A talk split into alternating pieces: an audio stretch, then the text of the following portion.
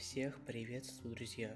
Я Севастьянов Мирон, ведущий подкаста «История Голубы». Хочу вам рассказать, что у меня есть телеграм-канал, в котором уже вышел первый выпуск, который вы сможете услышать. Но, к сожалению, этот выпуск не выйдет на других цифровых площадках. Вдобавок, я немного буду показывать свою личную жизнь, что и как создается. Если вам это интересно – то переходите в описание выпуска, либо в шапку подкаста. Всех вас жду. Ну а я начинаю историю. Приятного вам прослушивания. Приветствую тебя, путник. Смотрю, подустал. Ты присаживайся, я заварю тебе чаек и расскажу историю. Случилось это в 1996 году. В то время я служил в подразделении частных детективов. Искали преступников, расследовали убийства, но мы занимались не только этим. Очень часто мы сталкивались с наркотическими веществами разного типа. В тот день нам позвонили и сообщили, что в квартире сверху чувствуется странный запах. Мы тут же собрали все вещи, присущие детективу, и отправились на место. Когда мы подъехали, нас встретили мужчина с женщиной – они сообщили, что на седьмом этаже странный запах, который не похож ни на газ, да и даже ни на табак. Когда мы поднимались по лестнице, то уже на пятом этаже начал чувствоваться неприятный запах, который и вправду даже мы не смогли определить. На шестом этаже уже воняло так, как будто где-то возле двери лежит труп животины. Мы поднялись на седьмой этаж и прошли на указанные квартиры. Постучали один раз, Тишина. Второй. И там же тишина. Нам пришлось взломать дверь. Открыв ее, нас встретил резкий запах перегара с частичкой того самого непонятного запаха. Мы надели респираторы и прошли вглубь комнаты. Свет не горел. Мы услышали журчание воды.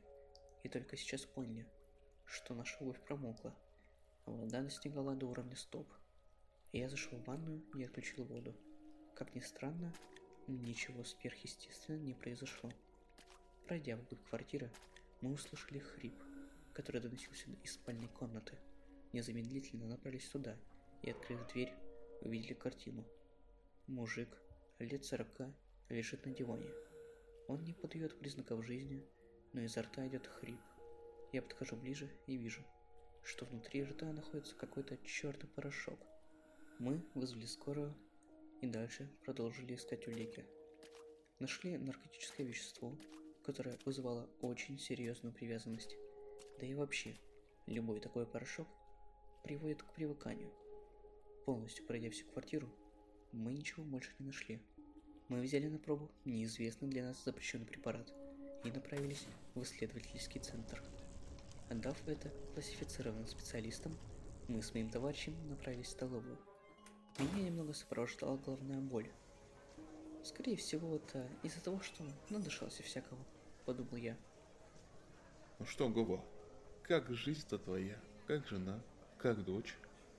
Серега всегда интересовался, как у меня дела по жизни. Да, все как обычно. Пока ничего интересного нет. Работа одна в голове. Ты, кстати, кого-нибудь встречал с таким порошком? Я решил немного сменить тему разговора. Впервые учил этот запах. Очень неприятный. Сразу показалось, что необычно это конопля, а что-то совершенно другое. Как будто искусственно созданное. Растерянно сказал Серега. Ладно, давай перекусим. Надо еще будет сходить в изолятор. Слышал, тот самый пациент, который умерший лежал, воскрес. Чертов вампир. Его надо будет допросить, сказал я и взял поднос в руки. Полностью пообедав, я направился в изолятор. Пока я шел, всегда чувствовал привкус этого запаха у себя в носу.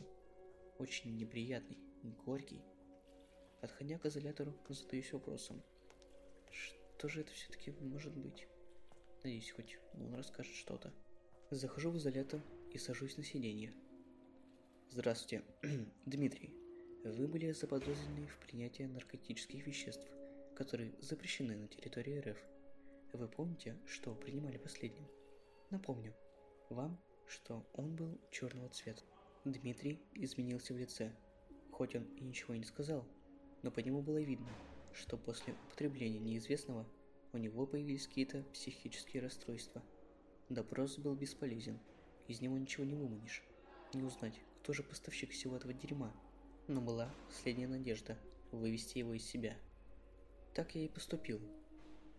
Дмитрий, был слушок, что вы совершенно ненормальный человек, который только курит и пьет.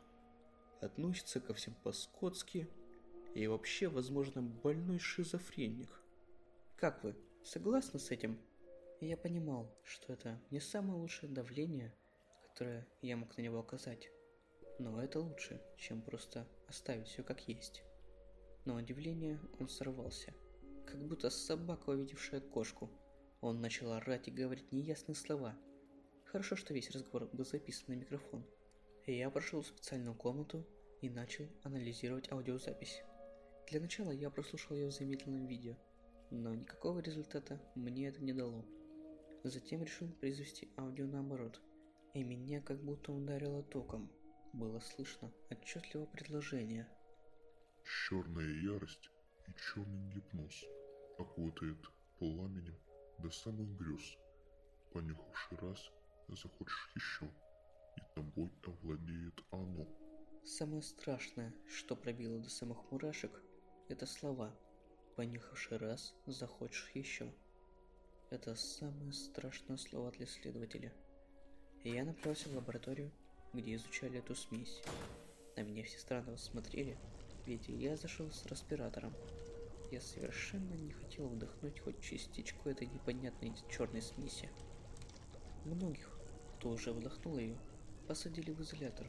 Во-первых, они нарушили устав, который говорит о том, что нюхать содержимое категорически запрещено. А во-вторых, что содержалось в этой смеси. Сейчас раскрою тайну. Это были тяжелые металлы, которые притупляют мозг человека и подстигают к вытворению странных, да порой пугающих вещей. Многие, кто был зажжен, начали сходить с ума начинали колоться об стену головой до потери сознания – и даже после отключения продолжали это делать автономно. Затем полноценно погибали и оставались в тех камерах навсегда. Почему же навсегда? Дослушай историю до конца. Изъяв вещество, я направился к выходу, подошел к двери и распылил все содержимое. Это вещество начало расползаться по всем отделении и во всех комнатах. Я это сделал для того, чтобы все, кто находился там, наконец поняли, как потерять то, что было самое ценное для них, для человеческого сознания. Знаю, знаю, все, что я рассказал, звучит очень странным, особенно концовка, которая казалась не такой хорошей, как ты мог ожидать. Но я тебе все объясню, и ты поймешь, что я это сделал все во благо цели. Главное дождаться, Прошу тебя, подожди немного, и ты все поймешь. Только подожди.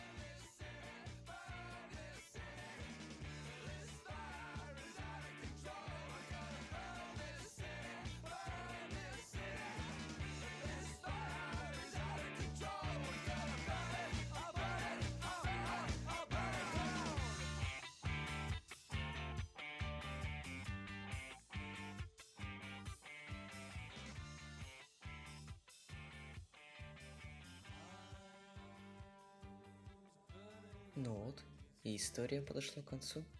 Спасибо за прослушивание. Это был подкаст «Истории Говбы». Не забывайте переходить в телеграм-канал, который находится в шапке профиля или под выпуском. И помни, что истории бывают не только веселые. Страшные.